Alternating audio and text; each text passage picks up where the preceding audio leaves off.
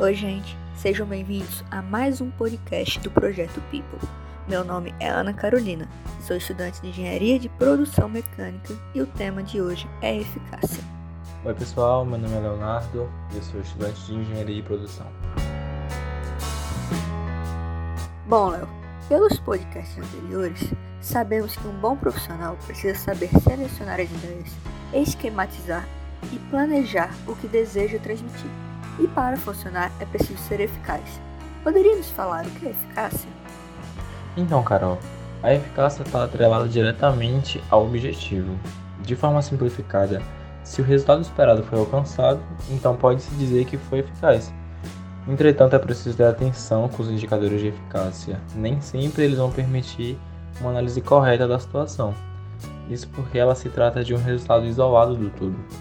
Existe muita dúvida sobre eficácia e eficiência.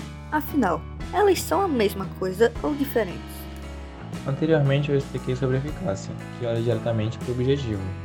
Mas quando a gente fala de eficiência, falamos também de comparação. Podemos pegar os indicadores de eficácia e relacioná-los, e assim teremos um indicador de eficiência.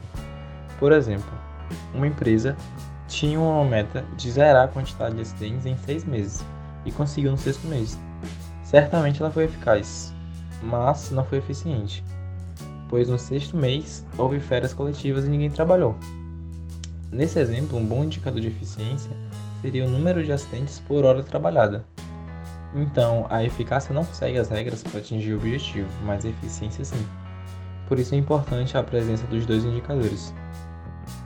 A eficácia está em todo lugar e em todo momento. Além de estar no trabalho, ela também está presente no dia a dia.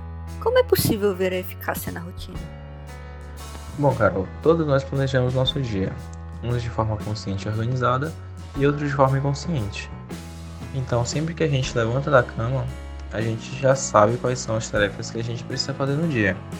Seja assistir uma aula, finalizar um trabalho, ir à academia e etc. Se você conseguiu cumprir o seu objetivo, então você pode dizer que você foi eficaz.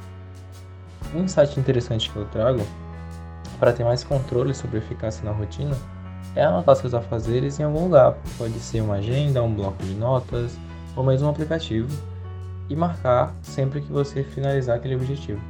Bom, pessoal, esse foi mais um episódio do podcast do Projeto People. Agradecemos por nos ouvir e na próxima semana tem mais.